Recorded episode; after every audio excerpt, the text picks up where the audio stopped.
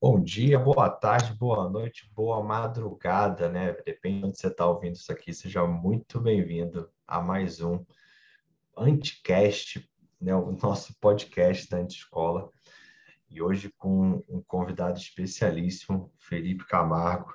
Ele é especialista em construção de autoridade e vai mostrar para a gente como que ter uma autoridade vai influenciar diretamente nos, nos seus negócios. Mas antes, que se deixem boas-vindas a Carlinha, nossa head, nossa social media aqui. E aí, Carlinha? Fala, pessoal. Uma honra poder participar é, com dois, duas feras aí. Responsabilidade, hein, hoje. Isso aí. Filipão, fala um pouquinho de você aí, meu velho. Fala aí, Tiagão. Prazer estar aqui. Prazer, Carlinha, estar aqui também. Cara, é duro a gente falar da gente mesmo, né? Mas eu, eu sou especialista em construção de autoridade. Eu costumo dizer que eu ajudo as pessoas a se tornarem os profissionais mais reconhecidos e bem pagos dos seus mercados. É, e a gente faz isso através de um, de um processo de construção de autoridade que a gente aplicou é, com grandes players do mercado digital, principalmente. A gente já trabalha com isso há, desde 2004, então vai fazer aí 20 anos que a gente está nesse processo de ajudar pessoas que precisam dar a cara a tapa, né, à frente dos seus negócios ali, fazer com que elas sejam mais reconhecidas e assim faz, é, o processo de venda fique muito mais fácil, é, o processo de convencimento com o cliente fique muito mais fácil, a, a maneira como eles cobram, o quanto eles cobram, é, fique muito maior do que eles cobram hoje pelo mesmo serviço que eles fazem. Show demais. Cara, você começou nesse mercado há alguns meses ou você já está bastante? Me conta um pouquinho aí de como é que você começou nesse mercado, como é que você veio parar aqui. Cara, vamos lá. É, a gente começou, eu, eu, comecei a empreender como mágico, né? Bizarramente, assim, eu comecei a trabalhar como mágico.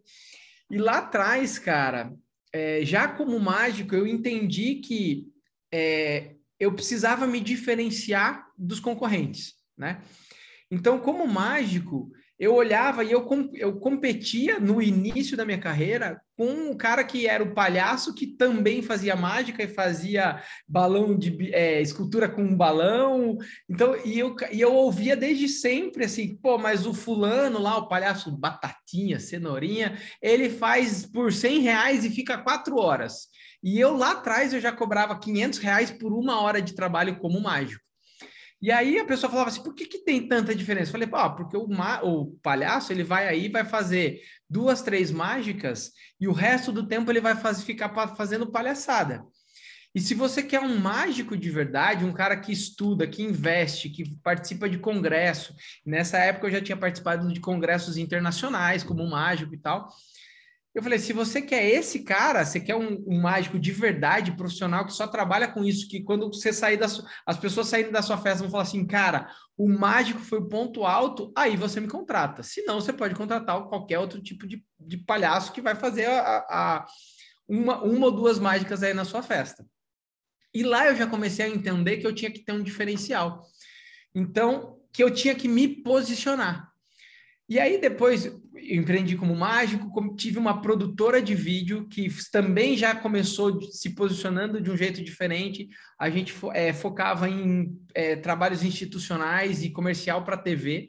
Então a gente não fazia casamento, não fazia batizado, já então a gente já tinha um diferencial com relação a isso que quando o cara procurava e falava assim, ah, mas por que, que seu preço é 10 vezes mais caro que o fulano? Falava, porque o fulano ele é especializado em casamento. Ele também vai fazer o seu vídeo, o seu vídeo de venda, também vai fazer o seu comercial para TV, mas quando bater lá na, na TV, ele não vai seguir todas as especificações, você vai ter um problema.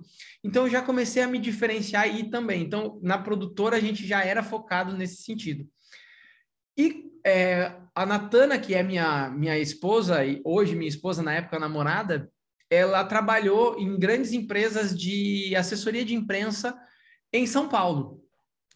E ela, cara, imagina, ela trabalhava que nem louca, ela morava em, em Moema e trabalhava em São Caetano, então era só de trânsito, era quatro horas por dia só para ir e voltar. E aí, cara, chegou um momento que ela falou assim: não aguento mais, e a gente decidiu montar uma empresa de assessoria de imprensa aqui no interior, onde a gente fica em Itu.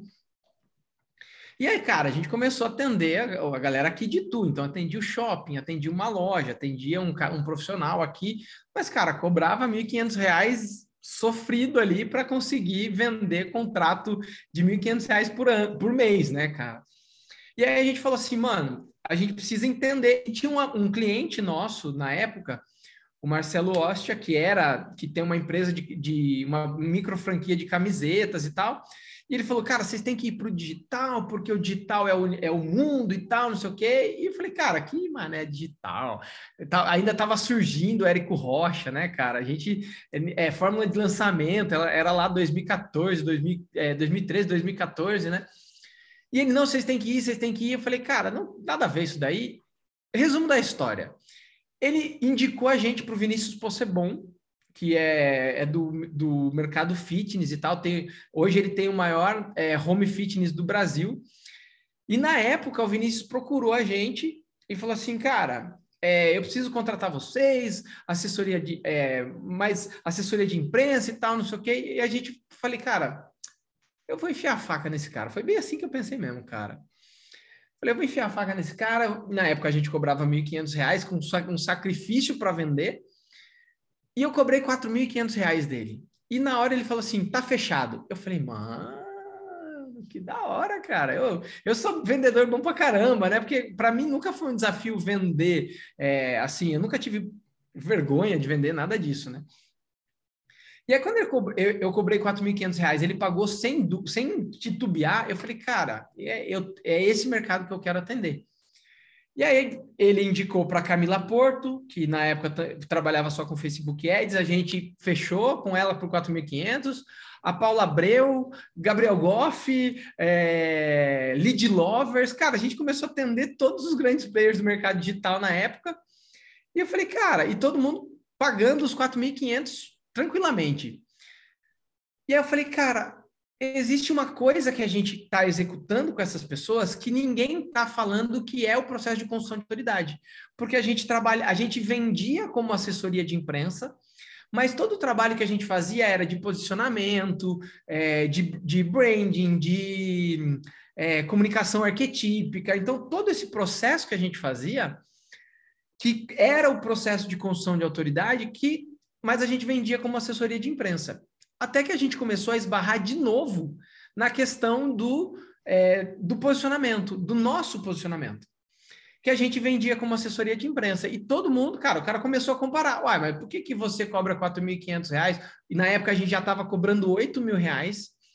Por que, que você cobra R$ mil reais de assessoria de imprensa se tem assessoria de imprensa que, que eu pago quatro? Falei, cara, é porque a gente não, não é só assessoria de imprensa, é construção de autoridade. E aí a gente começou a se posicionar como a primeira agência é, do país especializada em construção de autoridade. E, cara, pasmem vocês, a gente começou a cobrar 12 mil reais por mês por contrato, por cliente. Então, a gente saiu de um contrato de R$ 1.500 em 2014, 2013, 2014, para um contrato de 12 mil reais em 2015, cara assim, uma questão de dois anos aí, a gente aumentou em nove, dez vezes o valor que a gente cobrava. E aí a gente entendeu que o, o processo, então a gente é fruto, a, a gente vendia o, o, o, o processo que a gente era fruto, que a gente foi olhar como as grandes marcas se posicionavam, como os grandes é, profissionais, tipo Tony Robbins, a gente foi estudar o que, que o Tony Robbins tinha feito na carreira dele, o que, que a Oprah tinha feito, o que, que o Obama tinha feito dentro do processo de construção de autoridade dele para ele se tornar presidente. Então a gente foi avaliar tudo isso e a gente começou a aplicar na gente primeiro, depois nos nossos clientes, e aí a gente transformou isso numa metodologia de construção de autoridade. E aí a gente está aqui hoje. Cara, é, a gente costuma falar muito aqui de, de, vendas e tal, a gente fala de gestão, mas fala pouco desses temas, né? E aí acho que talvez seja interessante deixar claro alguns pontos, tá? Qual que é a diferença entre posicionamento, autoridade e branding? Ou é a mesma coisa? Não é? Um vem antes, um vem depois? Como é, como é que funciona esses três itens aí que a gente muito fala, mas na prática, é, como é que se diferencia? Cara, na verdade, assim, a primeira coisa é o posicionamento é. Co... tudo começa pelo branding, tá? E na verdade, tudo começa pelo personal branding, que é o que que você é. Porque o branding, ele pode ser o branding de uma pessoa, de um produto ou de uma empresa, tá? Só que do produto, da empresa e da pessoa sempre começa pelo personal branding, pelo porque o cara quando ele monta uma empresa, ele quer levar para o mundo uma solução, mas com base na essência dele, com base no que ele acredita, com base na visão que ele tem, nos valores e tudo mais. E quando ele vai leva isso para o mercado, ele, te, ele tem uma comunicação que é dele, que é que a gente fala que é com base nos arquétipos. E aí, nos arquétipos, a gente está falando de guerre, do, do guerreiro, do amante, do. É, cara, de, to, de todo tipo de, de arquétipo que a gente tem ali, para poder comunicar isso para o mercado, aquilo que você é, aquilo que você acredita e tudo mais. O branding, ele é a, a, a como você vai se comunicar, como você vai construir aquela a sua visão de mercado.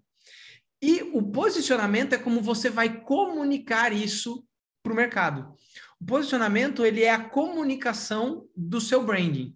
É como e só que aí tem um erro que assim as pessoas falam: qual é o posicionamento do seu produto? O produto ele não tem um posicionamento. O que tem um posicionamento é a pessoa, a, a marca tem um posicionamento, mas o produto não. O produto é o meio como você entrega o seu posicionamento. Entende? Então, se a gente pegar, por exemplo, um Circo do Soleil, por exemplo, né? Cara, quem é o concorrente do Circo do Soleil? Porque o posicionamento dele é, é se a gente for olhar o macro nicho, é entretenimento. Mas ele é um, um show? É, mas não é comparado a um show, por exemplo, de rock, um show de sertanejo. Ele é teatro? É também. Ele é, é é, circo também. Então, quem é o concorrente do Circo de Soleil? Então, quando a gente fala em posicionamento, a gente fala a maneira como você vai se posicionar no mercado de forma que você não tenha concorrente, de forma que as pessoas, ao olharem para você, falem: porra, o Tiago Guedes, a anti-escola, é diferente de tudo que existe no mercado. E é exatamente isso que a gente trabalha dentro do posicionamento. E o que, que é autoridade? É o processo que você usa para construir a tua autoridade, a ponto de quando as pessoas pensarem, eu, eu costumo dizer que a autoridade é você consegue criar um efeito de monopólio mental. O que, que é o monopólio mental? Quando eu falo assim para você, Tiago, Carla, entra na internet aí e procura sobre autoridade. Onde é que você vai entrar? Onde você entra para procurar? Google. No Google. Só que a questão é, eu não falei para você entra no Google. Eu disse para você entra na internet. Só que o Google ele monopolizou a sua mente quando o assunto é buscador. Só que tem o Bing, tem o UOL, tem o Terra, tem o, sei lá se tem o IG ainda, mas tem vários outros buscadores. Só que o Google ele monopolizou. Por quê? A mente, sabe aquele ditado, aquela, aquela lei da física que fala que dois corpos não podem ocupar o mesmo lugar no espaço? a mente do seu cliente, ela é um espaço. E se quando ele pensa no que você faz, ele não pensa em você, provavelmente ele está pensando no seu concorrente. E quando você é uma autoridade, quando você faz esse processo de construção e se torna a maior autoridade do mercado, quando o, o, qualquer pessoa pensa no que você faz, ela só consegue pensar em você. Ela não consegue pensar, pode até pensar, depois ela venha elencando os outros concorrentes, mas a primeira opção que vem na mente dela é você, assim como o Google faz com você.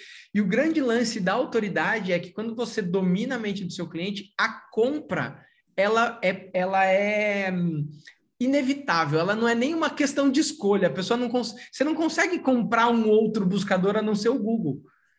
Né? Então, esse é o processo, essa é a construção. Quando você se torna uma autoridade, a compra ela é, ela é uma consequência inevitável. A pessoa é, é uma decisão que a pessoa nem precisa questionar. Ah, vou comprar desse ou desse. Não, ela já compra automaticamente de você porque você é a maior referência na cabeça dela. Show demais, cara. Ficou, ficou bem, bem didático. É, e virar aí... top of mind, né? É, exatamente. E na verdade é, é a única, né? É tipo assim, cara, é tipo, e a gente pode falar de várias marcas que fizeram isso, de vários profissionais, né, cara?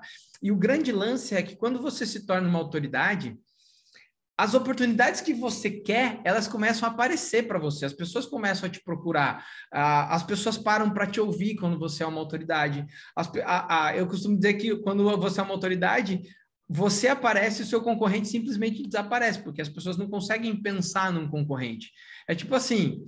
É, e o grande lance, cara, sabe o que, que é? Que para você ser uma autoridade, para você monopolizar a mente de alguém, não necessariamente você precisa ser o melhor. Você só precisa ser o mais reconhecido.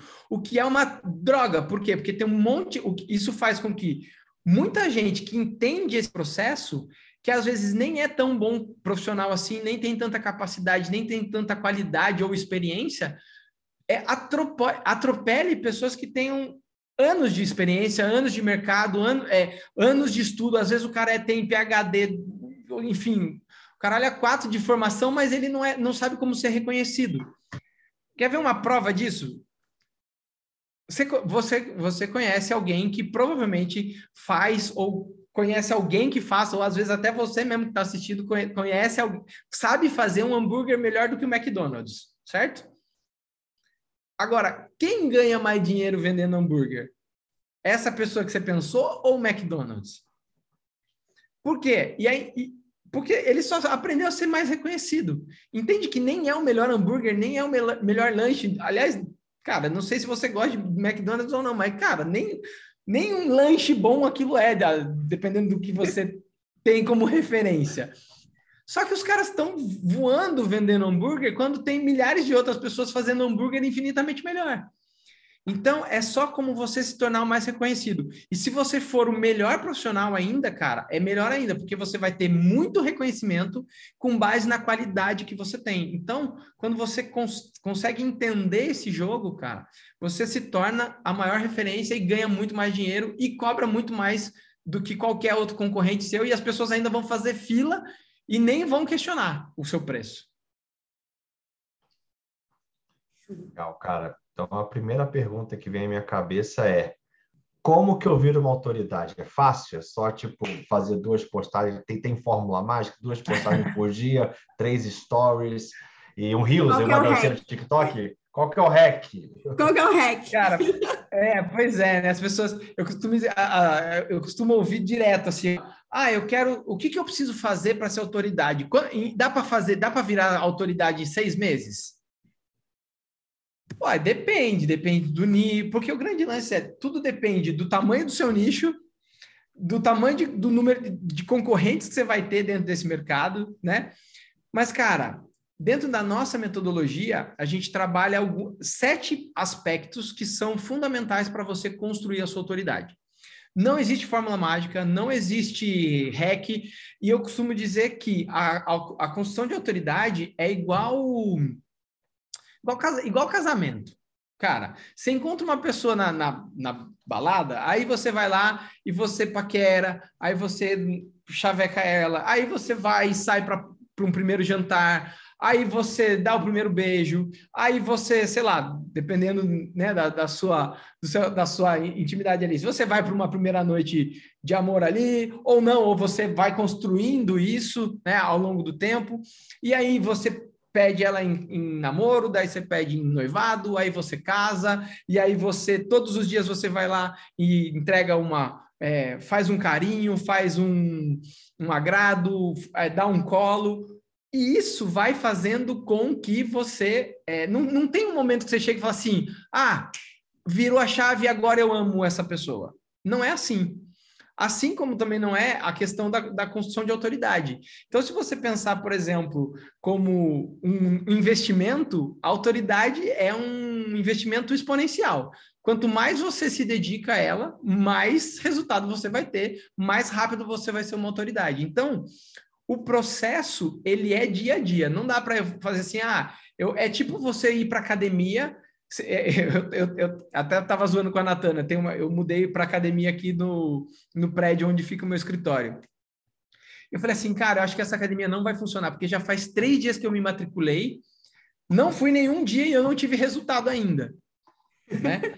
Então, a construção de autoridade é muito nesse sentido, cara. Não dá para você começar, é, ah, vou investir em construção de autoridade, vou fazer meia dúzia de post aqui, de vez em quando, ou, né, é, meu planejamento, a história da, da Boca Rosa lá, né, o meu planejamento é não postar nada durante 10 dias e depois em um dia postar 50 vezes e torcer para que todo mundo veja o tempo todo. Não é, não é assim. A construção de autoridade ela é um processo, ela é investimento. E a base, a base da, do, seu, do processo de construção de autoridade é autoconhecimento para você entender quem é você, quais são os seus arquétipos, qual é a comunicação que você vai usar.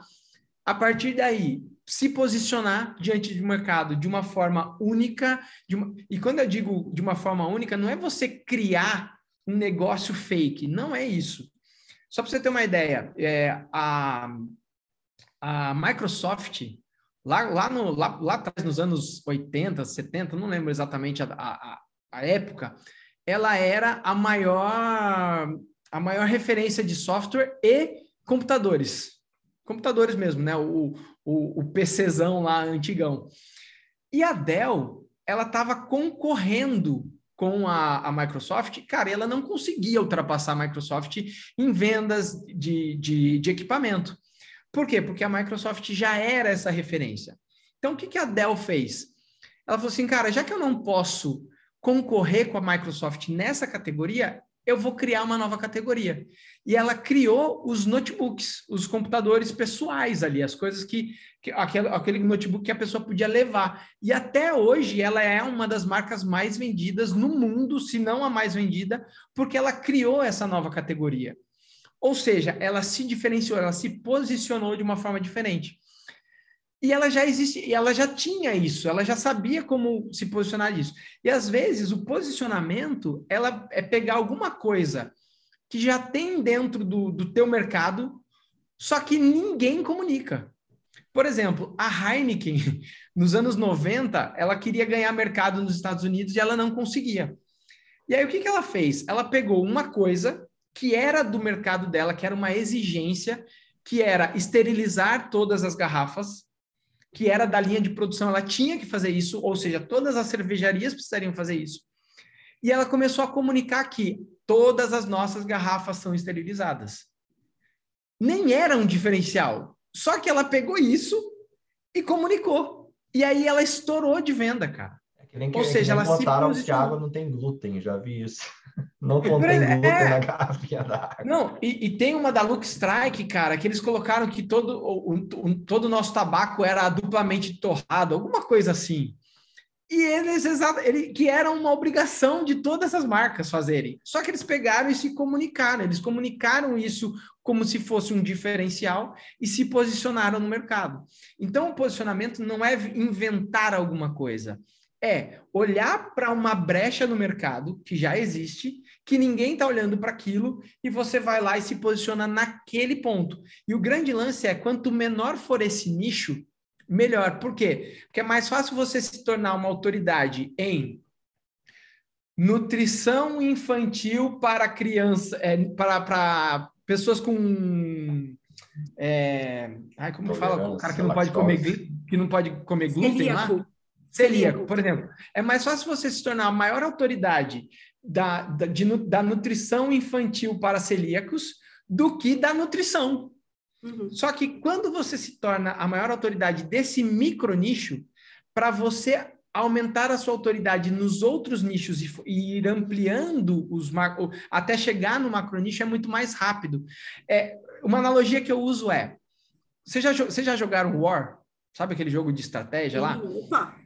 O que, que é mais fácil? O cara que pega a cartinha lá do dominar o mundo, que ele tem que conquistar todo mundo, ou o cara que tem que conquistar, sei lá, quatro, cinco é, regiões, sei lá, o cara tem que conquistar a Oceania, a, Oceania o... a, a, América do Sul e o, sei lá, a Europa. A Europa. É mais fácil o cara que tem vários micro mercados, micro territórios conquistar do que o cara que tem que conquistar o mundo inteiro. E é exatamente isso com um nicho, com um posicionamento. Você pode se posicionar em um micro nicho, conquistar esse território, dominar isso, e depois você vai ampliando esses outros nichos até se tornar a maior autoridade da nutrição, por exemplo, entendeu? Legal. E, Felipe, uma pergunta. Esse mesmo processo, ele vai tanto para negócios quanto para pessoas? Porque, assim, A gente, você falou de grandes marcas e também citou um pouco de autoridade é, de pessoas que vocês come, começaram, né? A sua empresa começou com assessor de imprensa. Então, esse mesmo processo você usa para negócios, para serviço, para físico ou não? Tem alguma diferença entre uma coisa e outra? Olha, o único que eu não, a gente não trabalhou era produto físico. Na verdade, a gente até trabalhou, mas era, era um e-commerce que vendia produto físico. E, de, e mesmo esse e-commerce, ele era especializado em produtos pet, por exemplo. Ele era um e-commerce posicionado para produtos pet. Era, ele vendia produtos físicos, mas era exclusivo de um mercado. Então, cara, tanto que assim, é, na época ele chamava Pet Supermarket e hoje ele virou Pet Friends, que foi comprado, inclusive esse e-commerce, essa, essa, esse grupo, ele foi comprado depois e ele virou Pet Friends hoje, Pet Lovers, acho que é, não lembro exatamente o nome que é, que é hoje. Mas tudo isso por conta de um, de um posicionamento. E o grande lance é, a gente precisa entender para que, que aquele mercado, para que, que aquele negócio está sendo criado, né? Esse negócio ele está sendo criado para dar dinheiro, cara, então é, é é, o posicionamento é vamos fazer dinheiro, então é, a gente vai ser mais agressivo na venda, a gente vai é, fazer é, um marketing mais agressivo, um marketing mais até mais apelativo na copy e tudo mais. Ah, não, esse negócio está sendo criado para ser vendido lá na frente. Então, o posicionamento dele aqui tem que ser diferente. Inclusive, quando eu digo posicionamento, é posicionamento de venda. Como é, quais são os produtos que eles vão vender? É, isso vai ser escalável, vai ser escalonável. Tudo isso parte do posicionamento, né? Que, e o posicionamento ele parte do objetivo inicial do negócio. Então, serve tanto para empresas quanto para pessoas, para profissionais, tá? E para produto físico, a única experiência que a gente tem é nesse sentido. Mas, cara, sim, a gente já vê, a gente vê marcas, por exemplo, que levantam, que dentro do posicionamento levantam uma bandeira. Então a gente tem, por exemplo, é, uma sapataria que só vende produtos veganos, que não tem na, nenhum tipo de, de insumo animal. A gente tem uma empresa, por exemplo, que se posiciona com uma loja, de, um e-commerce, que só vende salto, é, salto, sapatos de salto alto. Isso também é um posicionamento. Cara, às vezes, e aí o grande lance é quando você é específico, essa, essa empresa, por exemplo, ela consegue atender é, sapato, sapatos de salto alto de, do número 25 ao número 50. Por quê? Porque ela é específica. Então, quando eu. Se eu fosse comprar um sapato de salto alto para mim, que custa 39, talvez eu não fosse não encontrasse em nenhuma loja, mas nesse site eu encontro. Entende? Então, tudo isso é um posicionamento que, que lá na frente vai fazer você se tornar uma, uma grande autoridade, que lá na frente vai aumentar o seu valuation, que lá na frente vai aumentar o interesse de pessoas pelo teu negócio e principalmente fazer com que pessoas se conectem com a sua marca, com você como profissional, que faz com que as pessoas confiem. E a gente sabe que venda é confiança, né? A, a gente, o, o marketing ele gera venda agora, né? O, a, os gatilhos mentais da escassez, é só hoje e tal, ele faz com que você venda agora. O branding, a autoridade, ele faz com que você venda para sempre. E é, e é, nisso que a gente acredita, em venda para sempre, não em venda só agora. Uhum. Show. Cara, tem um, um ditado, você deve ter ouvido falar, fale bem ou fale mal, mas fale de mim. E a gente está vivendo aí uma época né, de cancelamentos a qualquer. Cada 10 segundos um cancelamento, né? Sim. E aí, cara, é, faz sentido né, aquela questão de provocar polêmicas para gerar autoridade ou não? Como é que você vê essa, essas duas relações? Cara, eu acredito, acho que a primeira coisa que a gente precisa olhar é qual é o objetivo, né? O objetivo daquele negócio, daquele profissional. Porque se o objetivo é fazer muita, fazer muita grana, eu acho que você pode pagar algumas multas ali. Você pode correr o risco de ser cancelado, você pode gerar algumas polêmicas para isso é, repercutir de uma forma muito grande, é, mas no final você conseguir vender, que é o seu objetivo principal, vender vender no hoje, né? Vender, fazer muita grana ali. Agora, se o seu objetivo como negócio é vender o seu negócio, eu acredito que não vale a pena você pagar essa multa. Por quê?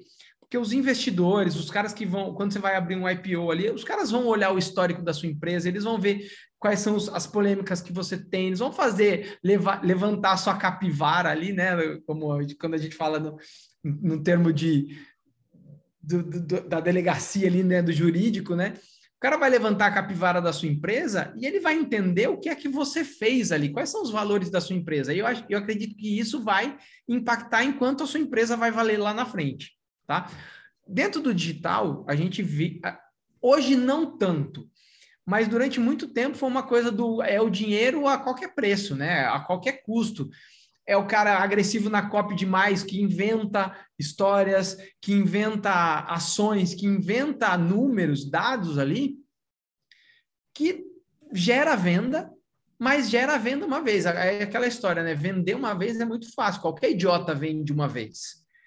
O problema é qual é o lifetime do cara que gera polêmica a qualquer custo, que gera venda, que gera repercussão a qualquer custo? Não fale bem ou fale mal, mas falem de mim. Eu, não, eu, como profissional, como uma empresa que já cuidou da imagem de várias pessoas do digital, cara, a gente repudiava isso, falava, cara, eu não acredito que você deveria fazer isso, porque isso vai repercutir lá na frente. Inclusive, quando teve lá atrás, acho que foi 2016, que teve aquele lance da Belpass, que, que, que trouxe à tona a história do empreendedorismo de palco e tal, todos os nossos clientes, nenhum deles respingou essa história. Por quê? Porque a gente estava construindo um processo. Na, lá atrás, a gente já pensava em é, criar empresas, criar profissionais que pudessem ser vendidos. Inclusive, é, não foi um nem dois clientes nossos que receberam proposta de compra da, da empresa. Por quê? Porque a gente estava já lá atrás pensando em, cara, você precisa pensar lá na frente, você precisa pensar em construir uma empresa que possa ser vendida, mesmo que você não queira vender, né? Então, eu acredito que essa repercussão a qualquer custo, ela tem um preço. Seja você não conseguir criar uma empresa que valha é, a pena ser vendida lá na frente, que ninguém tem interesse, seja você criar um, é, fazer um grande fluxo de dinheiro que pode te, te ajudar agora, que pode te dar uma grana agora, mas que efetivamente não vai te fazer você criar um negócio é, de verdade. Tem algumas exceções, pessoas que aceitam a polêmica ali e aí usam isso para vender mais, que hoje estão candidatos, pré-candidatos, inclusive, à presidência, né?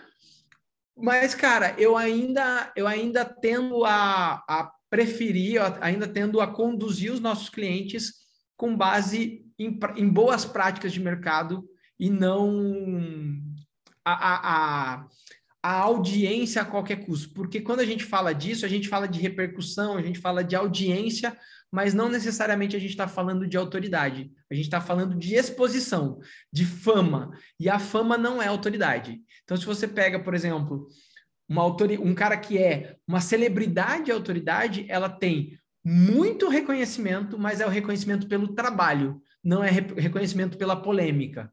Então você pega, por exemplo, quem, sei lá, quem foi o último ganhador do Big Brother. Se bem que ele já era famoso, vamos pegar as edições que não tinha famosos, né? Cara, provavelmente ninguém sabe quem é ou não sabe no que, que esse cara é bom, mas ele ficou famoso durante um tempo. Mas o cara que é autoridade, que é uma celebridade de autoridade, você pega, sei lá, o Silvio Santos, velho.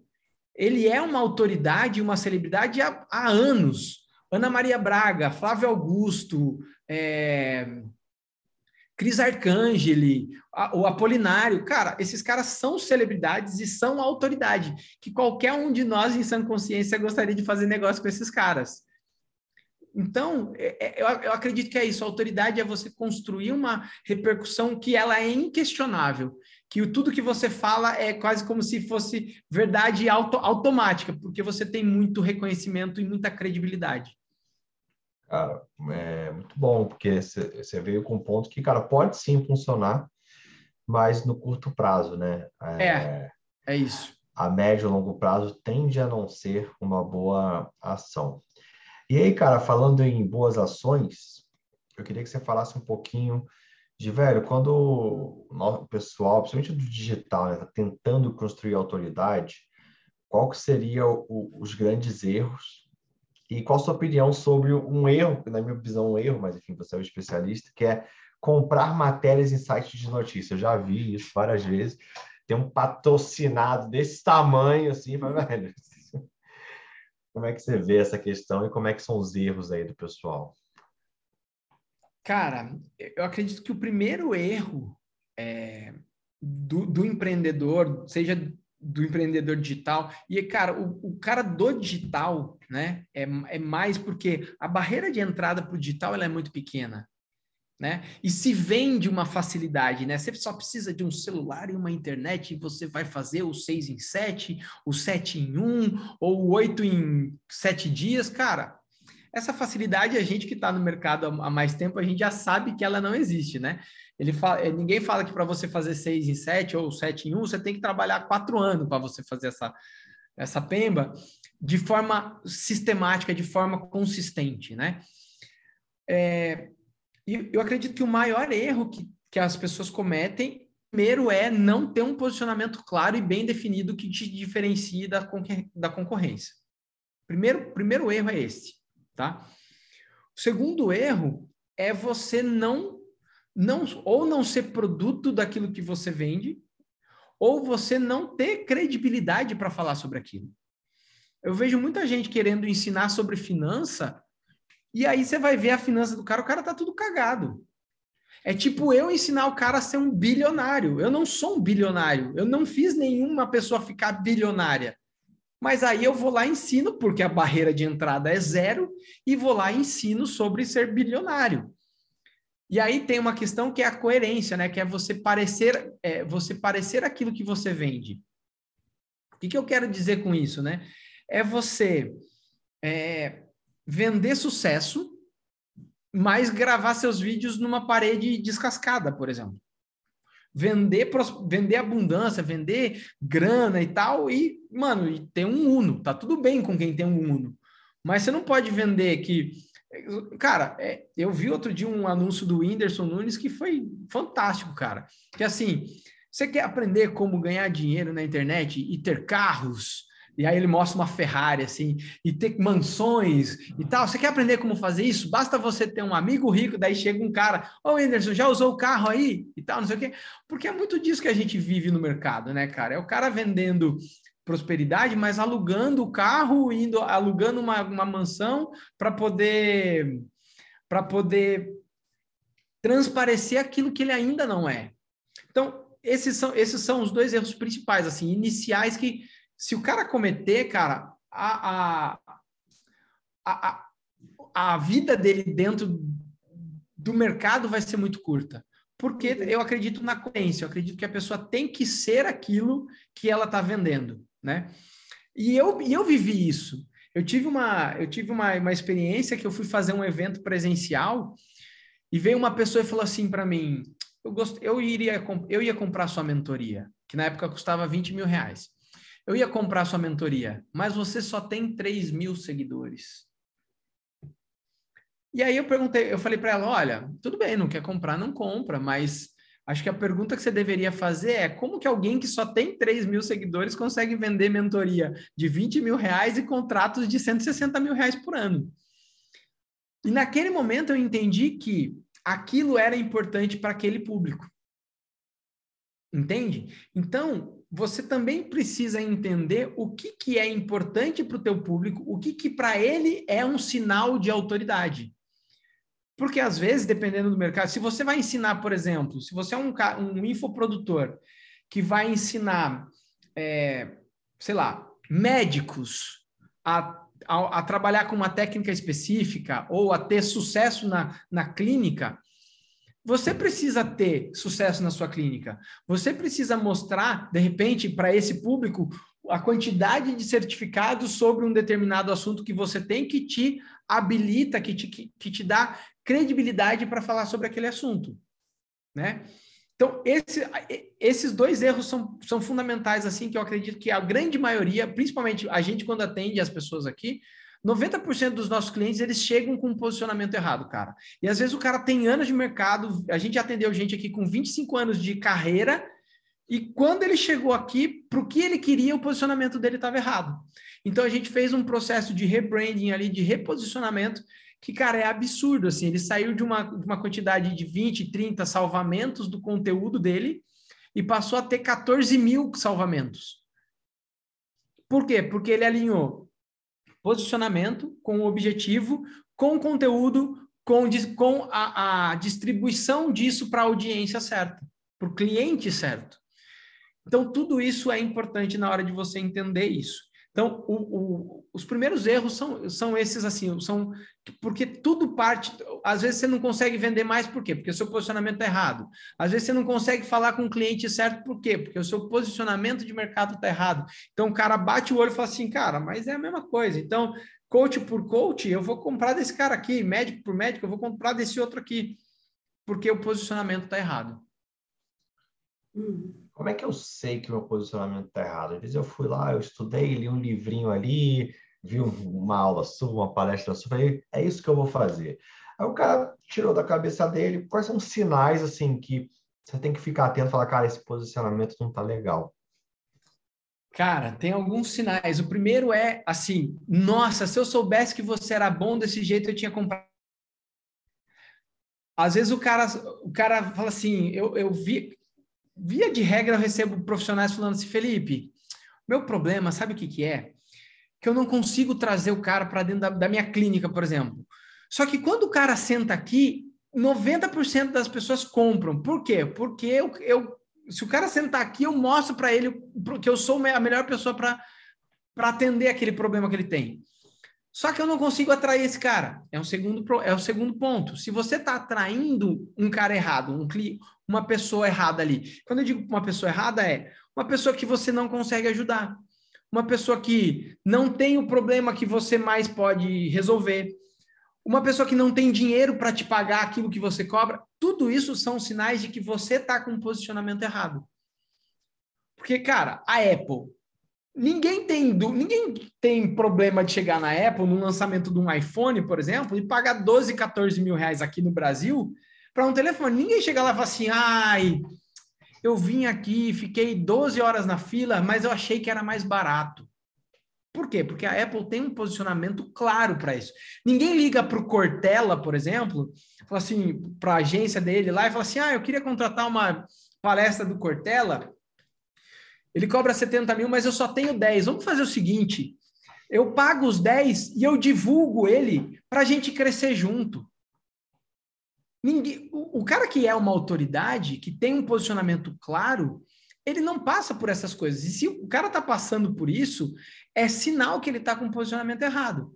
Pedido de desconto, é, ah, não, é, cara, uma coisa que parece, que parece que é um elogio, que parece que é uma coisa boa, que é a história assim, ó, um dia eu vou ter dinheiro para te contratar. Cara, isso é sinal que você está com um posicionamento errado, porque você está atraindo o cara que não pode te pagar. E aí é por isso que seu lead fica mais caro, é por isso que você tem um monte de gente entrando na sua lista no final do, do seu lançamento. O, o, o faturamento fica aquém do que você, tinha planejado. Não é só culpa do algoritmo, não é só culpa do, do. Ah, porque agora o Facebook mudou as regras e está mais caro o lead. Não é só por isso. É sinal que você tem um. Seu posicionamento está errado, ou se o seu posicionamento está certo, às vezes você não está sabendo comunicar isso para a tua audiência, para outras pessoas que elas te descubram ali da forma correta. Então, às vezes não é só um problema de posicionamento, é um problema de comunicação que, que gera ruído e que faz com que a pessoa fale assim: ah, ou que você é mais, acha que você é mais um no mercado, ou não entenda o quão você é bom a ponto de poder ser a única pessoa a ajudar ela, entendeu? Então são essas, esses dois pontos aí. Dá para criar um, um, movimento, menos elogios e mais pics, né? Para fortalecer. É, pois é, cara. Pois é. Cara, e sabe o que é mais louco? Que isso não é uma coisa de, só de grandes empresas ou grandes players. Eu tenho clientes nossos aqui de mentoria, de até dos, dos treinamentos online, cara, que a pessoa que era uma professora do, do interior da Bahia, assim, uma cidade super pequena, e ela era professora e coaching. Cara, ela cobrava 100 reais por hora. E depois do que, ele, que ela fez esse processo com a gente, ela passou a cobrar 2.700 reais por hora. Ou seja, é uma pessoa, uma professora que é coaching, que decidiu se posicionar para um grupo específico de pessoas que é hoje é, são adolescentes que querem empreender e ela trouxe, ela, ou, acho que o Instagram dela é professora fora de série, alguma coisa assim. Se você for ver, ela não tem um grande número de seguidores, ela atua numa cidade minúscula, só que o grande lance é, ela aprendeu a, a aumentar a percepção de valor dela através da autoridade. Cara, hoje ela é convidada, a, o primeiro resultado que ela teve, depois de dois meses fazendo o processo com a gente, ela, ela fechou 10 palestras cobrando R$ 2.700, cara. 10 palestras para a Secretaria de Educação da cidade dela, que é minúscula. A gente tem outros profissionais, cara, consultor financeiro, que cobrava 6 mil reais por ano de contrato e passou a cobrar 60 mil reais por ano pelo mesmo serviço. Simplesmente mudando a forma como ele se apresentava, como ele apresentava o serviço, como ele se posicionava e, claro, as redes sociais elas ajudam você a comunicar esse posicionamento. Então, o problema não é a ferramenta, o problema não é o Instagram, o YouTube, o TikTok. Não, o problema não está na ferramenta, está em como você utiliza isso e como você comunica através delas. E, cara, pessoas simples que, que tinham ali pouquíssimo dinheiro para investir em tráfego pago, por exemplo, que estão se posicionando, que, cara, se, se essas pessoas, se os outros concorrentes deles não se, não se posicionarem, essas pessoas que começaram pequenas, elas vão atropelar os grandes. Por quê? Porque elas estão aprendendo a se posicionar, a construir a autoridade delas, entenderam que é um processo exponencial, que quanto mais você investe tempo e dinheiro na construção da sua autoridade, mais isso reverbera lá na frente. Isso é legal, porque uma coisa que eu percebo é que geralmente as pessoas mais técnicas são as pessoas que acham que vender, se posicionar não é necessário, né? É, a própria técnica deve, deveria vender sozinho. E aí vem aquela questão da síndrome do impostor, né? Que parece que o brasileiro acha que vendedor é uma coisa ruim. Né? Se você já linka o vendedor porta a porta, o cara que é chato, que fica perturbando, aqueles vendedores de seguro que a gente sabe aí que fica por o dia inteiro, você vai morrer, vai deixar sua família sozinha. Assim, é métodos de venda dúbios, né? Mas isso acontece muito, né? Ou seja, as pessoas que mais sabem são aquelas que têm maior preconceito com a venda e são as pessoas que reclamam. Né? Putz, mas fulano sabe nada, mas vende mais do que eu, né? É, eu, eu, eu uso uma frase que assim, que, que não é minha, tá? É da Elisa Lucinda, é uma atriz muito famosa, e ela fala assim: a gente não pode se dar o direito de chegar atrasado na vida das pessoas, né? Então, se você é um médico que está tendo que corrigir é, erros médicos de outros pares de, de trabalho, de profissão, a responsabilidade é sua. Porque você, o fato de você não se posicionar, de você não estar tá na internet, de você não estar tá, é, fazendo um trabalho efetivo em massa para se tornar essa, essa única opção na mente do seu cliente, é porque você não está fazendo isso que o seu concorrente, que é um cara que faz uma cirurgia errada, que pode até matar uma pessoa, ou que você tem que corrigir uma cirurgia que essa pessoa vai ter sequelas para o resto da vida, a responsabilidade é sua.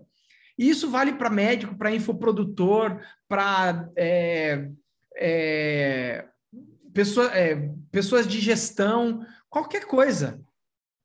Porque você não está fazendo, tem alguém ruim que não deveria ter reconhecimento que está tendo, porque eu que sou leigo, eu não sei, eu não sei quais são as coisas corretas, mas quando tem alguém que aparece para mim sistematicamente falando daquela dor, que me parece entender mais do meu problema do que eu mesmo, eu falo assim, cara, eu vou confiar nessa pessoa. Só que às vezes essa pessoa não é a pessoa que eu deveria confiar. E de quem é a responsabilidade? É da pessoa que sabe mais, que tem mais experiência, mas que não está se posicionando.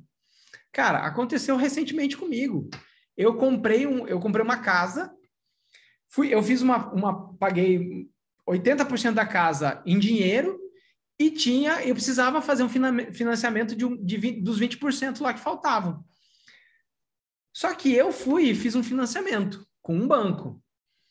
E a minha gerente, e o que, que aconteceu? Eles, no trâmite lá de vai contrato, volta contrato, eu não vi que o banco estava pagando quase 100 mil a menos do que eu precisava. Porque era assim, tinha um valor e tinha uma taxa de, de, de, de imposto, de, de documentação lá que eu queria incluir junto para eu não ter que tirar do meu bolso. Quando, numa, nessas idas e vindas de contrato, eu falei, ah, tá faltando a taxa, que era dava quase 60 mil de taxa. Quando voltou o contrato de novo, eu fui olhar o quê? A taxa.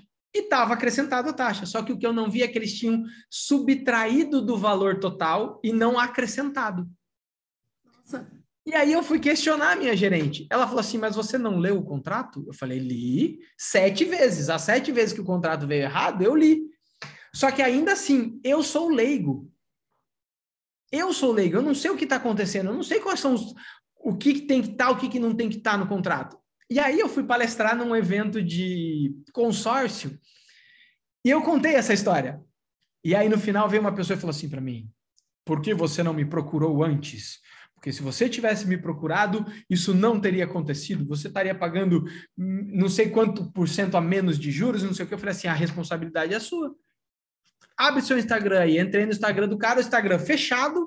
Quando o cara abriu, não tinha um conteúdo sobre consórcio, não tinha nada que me, me, me convencesse de que ele era a pessoa para me ajudar.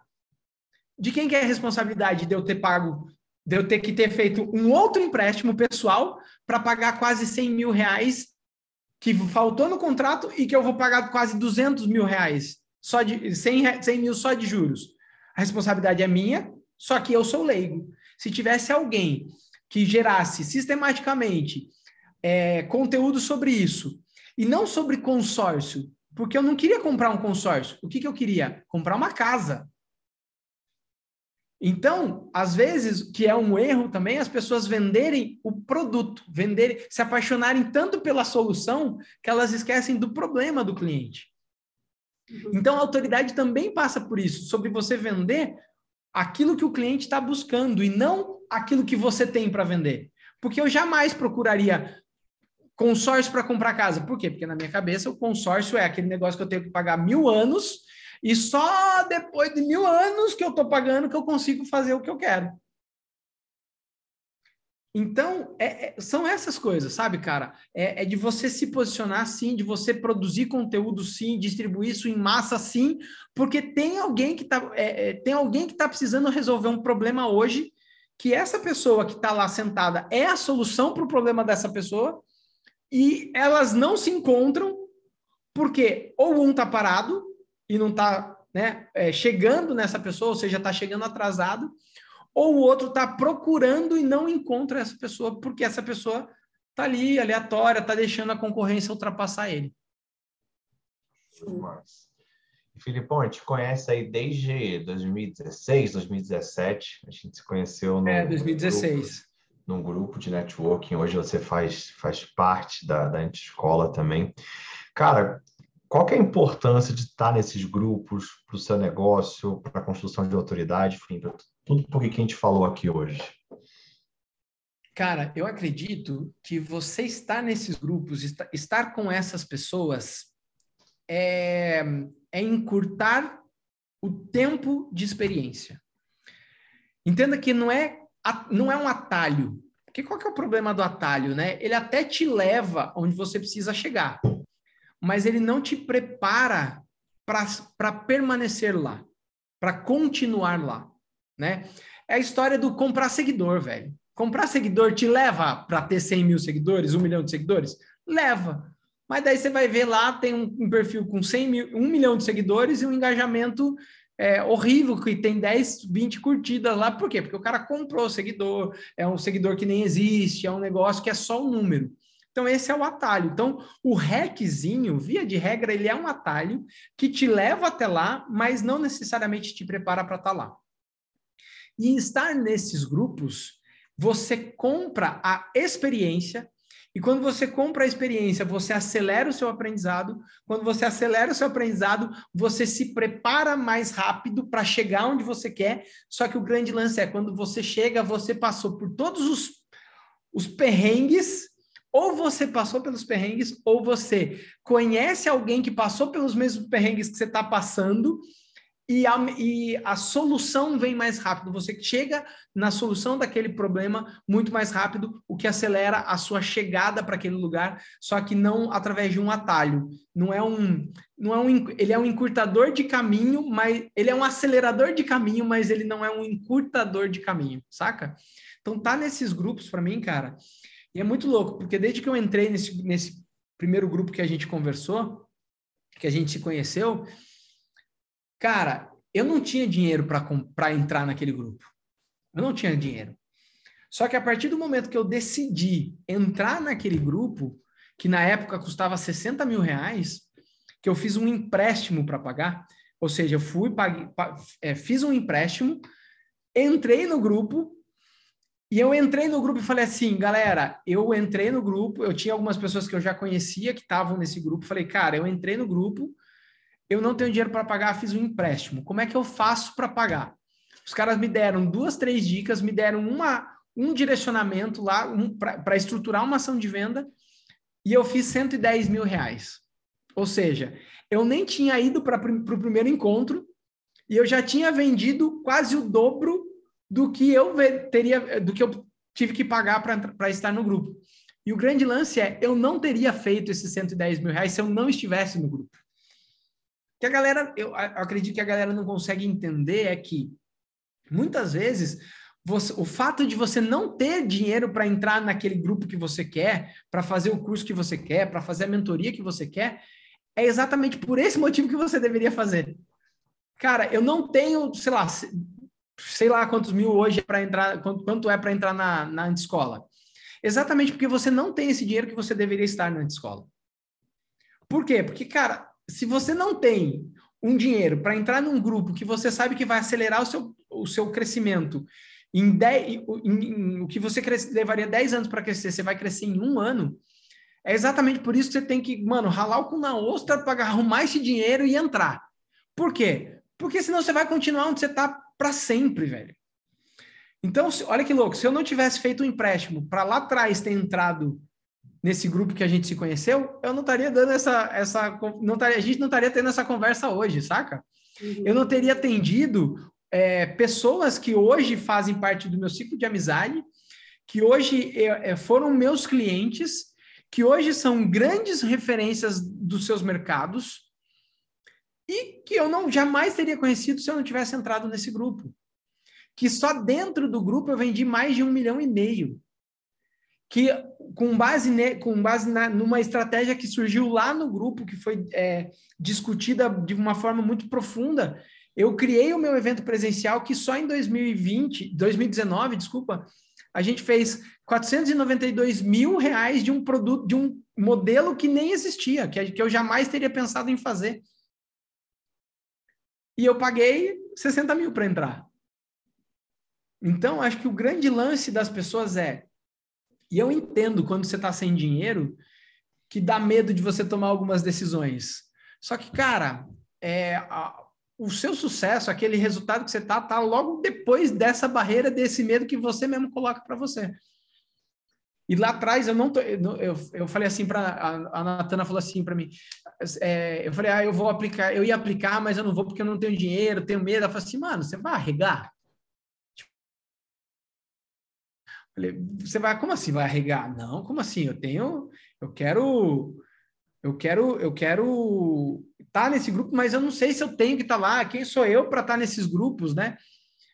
E cara, às vezes você precisa de um empurrão dessa pessoa que está do seu lado, mas entenda que eu não precisava dar permissão, né? Dela. Efetivamente, eu não precisava dar permissão dela mas às vezes a gente coloca a família como um empecilho, a gente coloca a família como desculpa ou o sócio como desculpa para não fazer aquilo que a gente sabe que deveria fazer. Quando na verdade é só a gente com cagaço mesmo de fazer essa bagaça, porque vai que dá certo, né? Porque, cara, o meu medo era, mano, vai que dá certo, o que, que eu faço? Não tenho nem roupa para isso, né? Não tem nem roupa para isso, é bem isso, né, cara? Então, e, e é, é louco, porque depois que eu enfrentei esse medo e eu entrei para esse grupo, eu fui convidado a dar palestra em vários lugares. Hoje eu já palestrei para mais de para quase 40 mil pessoas e eu nunca pensei em ser palestrante. Uhum. Eu já palestrei nos maiores eventos de marketing digital do Brasil e de outros segmentos também. E eu nunca sonhei em ser palestrante. E quando eu recebi o convite para palestrar, eu me caguei de medo. Por quê? Porque não era meu, não era, sabe, não era uma coisa que eu sonhava, que eu falava assim, ah, um dia. Não. E aí o meu primeiro evento, cara, tinha tava lá o, o Hugo Rocha, que era é o irmão do Érico Rocha, Bruno Piscinini, Bruno, é, Bruno Pinheiro, é, Denis Bay, é, você tá, o Thiago, Thiago tava lá, mano, eu, eu falava, o que, que eu vou ensinar para esses caras? Por quê? Porque é, é, é a história da síndrome do, do, impostor, sabe? Porque o cara que ele não sabe, é, é, é sabe aquele que é o, o, o idiota, como que é que o, o Flávio Augusto usa um termo que é o não é o idiota otimista, eu, eu não lembro exatamente o termo que ele usa, mas assim, é o cara que não sabe mas ele não sabe que não sabe, e com o pouco que ele sabe, ele fala, mano, ele vai lá e ensina um monte de gente. E o cara que sabe, que sabe que te, falta muito para ele saber, mas sabe muito mais do que esse cara aqui, ele fica, cara, ele fica assim, ó, o que, que eu vou ensinar para essas pessoas? Quem sou eu para ensinar essas pessoas? Meu Deus do céu, eu não sou ninguém, eu não eu, eu preciso aprender muito. E aí esse cara fica sempre colocando, fazendo um curso a mais, um mestrado, um doutorado, um PhD, e aí ele vira um baita de um profissional frustrado porque ele não não faz o que o cara que é o idiota motivado ali, é, é esse termo que o Flávio Augusto usa.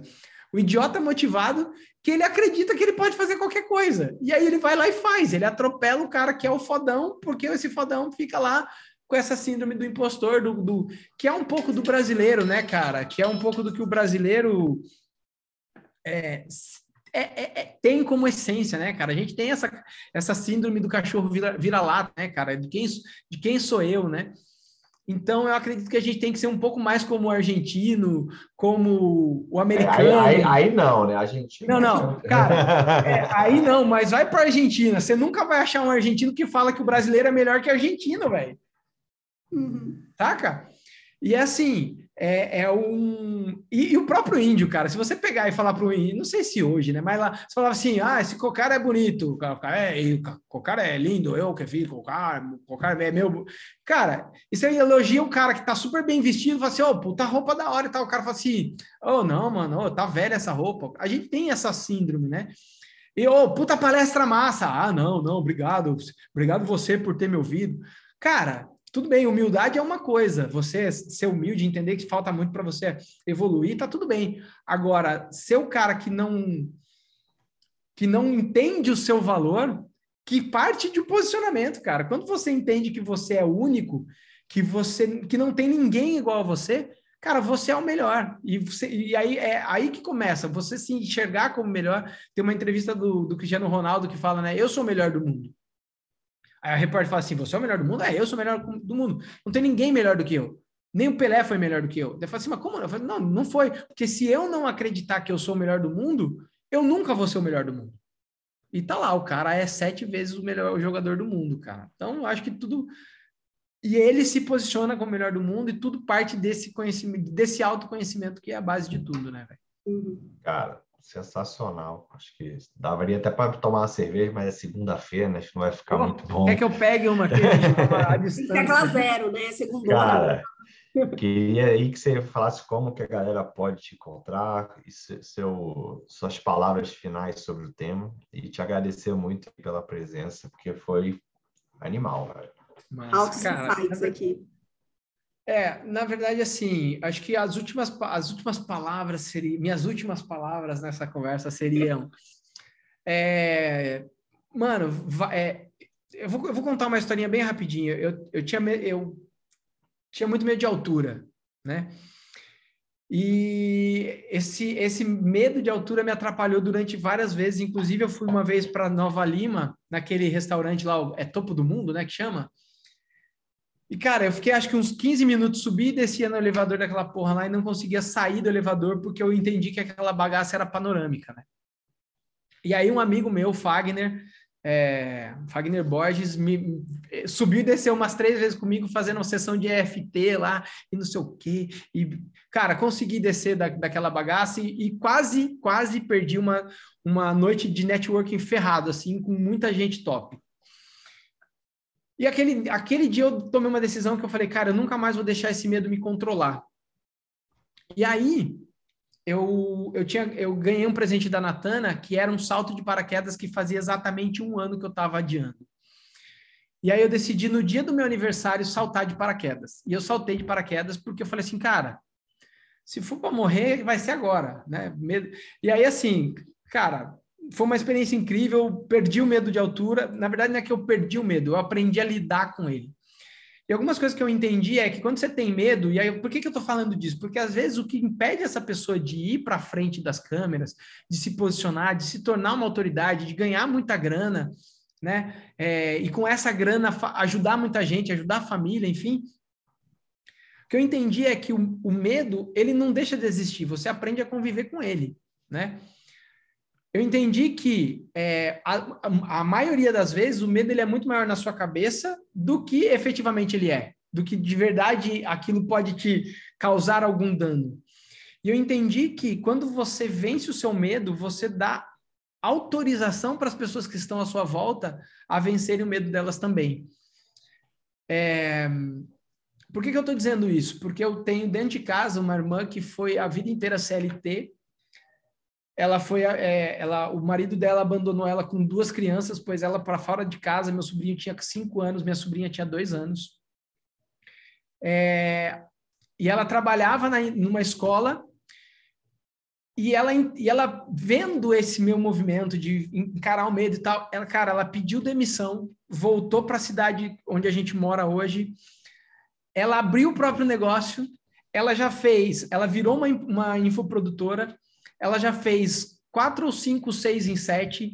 Hoje ela vende mentorias que cada vez que ela abre mentoria, ela faz 50, 60 mil reais em cinco, seis minutos de venda ali. Quando ela abre no grupo das alunas, ela consegue vender cinco,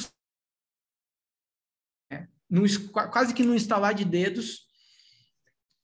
Eu vejo é, meu sobrinho de 16 anos que começou a empreender, hoje tem um e-commerce de produtos é, para biomédicos, eu, ve, eu vi o meu filho, que na época tinha três anos, fingindo que estava saltando de paraquedas, dizendo que ele estava fazendo igual o pai dele. Então, muitas vezes a gente está escondido atrás do medo e tem um monte de gente esperando a gente vencer o nosso medo para poder fazer é, na vida deles aquilo que a gente quer fazer na nossa. E com a internet, cara, a gente pode fazer isso não só no nosso micro ambiente, na nossa família, a gente pode fazer isso no mundo inteiro, cara. E tem um monte de gente hoje que não consegue dormir, que não consegue emagrecer, que não consegue ganhar dinheiro, que não consegue gerir sua empresa, que não consegue escalar os seus negócios, porque você que está aqui, que tem esse conhecimento, não tem está escondido atrás desse medo e não consegue levar isso para frente, levar essa mensagem para frente. Então, muitas vezes a gente tem que fazer isso não por nós, mas pelos outros. Hoje eu estou dando essa, eh, fazendo essa conversa com você e todos os meus medos voltam à tona. O que, que, as pessoas vão achar de mim? Será que o que eu estou falando as pessoas vão gostar? Será porque é, são sempre os serás, né? Será que alguém vai assistir? Será que vai ter uma boa visualização? E o que eu entendi que isso é só o meu ego falando. É sou só eu é, com o meu ego preocupado comigo. E quando a gente entende que o, a nossa vida não é sobre a gente, é sobre o servir, né? Deus, fala, é, Deus veio para cá, Jesus veio para cá para servir a humanidade. Veio para me salvar, veio para salvar todo mundo que está que tá aqui hoje. Não porque a gente merecia, que é porque a gente merecia, exatamente porque a gente não merecia que ele veio ser misericordioso e salvar todo mundo, senão a gente estava ferrado, né? E eu entendi que a minha vida, a minha, a minha a minha, o meu propósito é esse servir, é ser cada vez mais parecido com Jesus, de servir mesmo, independente do que vai acontecer, porque tem gente precisando do que eu faço. E pode ser que eu ganhe dinheiro com isso. É óbvio que eu quero ganhar dinheiro com isso. É óbvio que eu quero ficar milionário, bilionário se for, se for é a vontade de Deus para minha vida. Mas eu entendi que é sobre servir uma pessoa, que às vezes você muda uma pessoa e essa pessoa muda várias outras pessoas e isso, a, o meu servir ele vira exponencial de novo. É uhum. quase como uma pirâmide. Lembra aquele filme A Corrente do Bem? É exatamente isso, cara. É sobre você gerar, transformar a vida de uma pessoa. Eu costumo dizer, você quer ficar milionário? Ajude muito as pessoas e ajude muitas pessoas. Quando você fizer isso, você vai ganhar muito dinheiro. É isso, cara. Muito massa. Sensacional. Bom, Filipão, mais uma vez, obrigado aí pela presença, pela parceria de sempre. Carlinha debutando aí nos, nos podcasts, obrigado também. Eu é que agradeço. até a próxima, pessoal. Tamo junto. Obrigado. Valeu, pessoal. Obrigada, Felipe. Valeu. Tchau.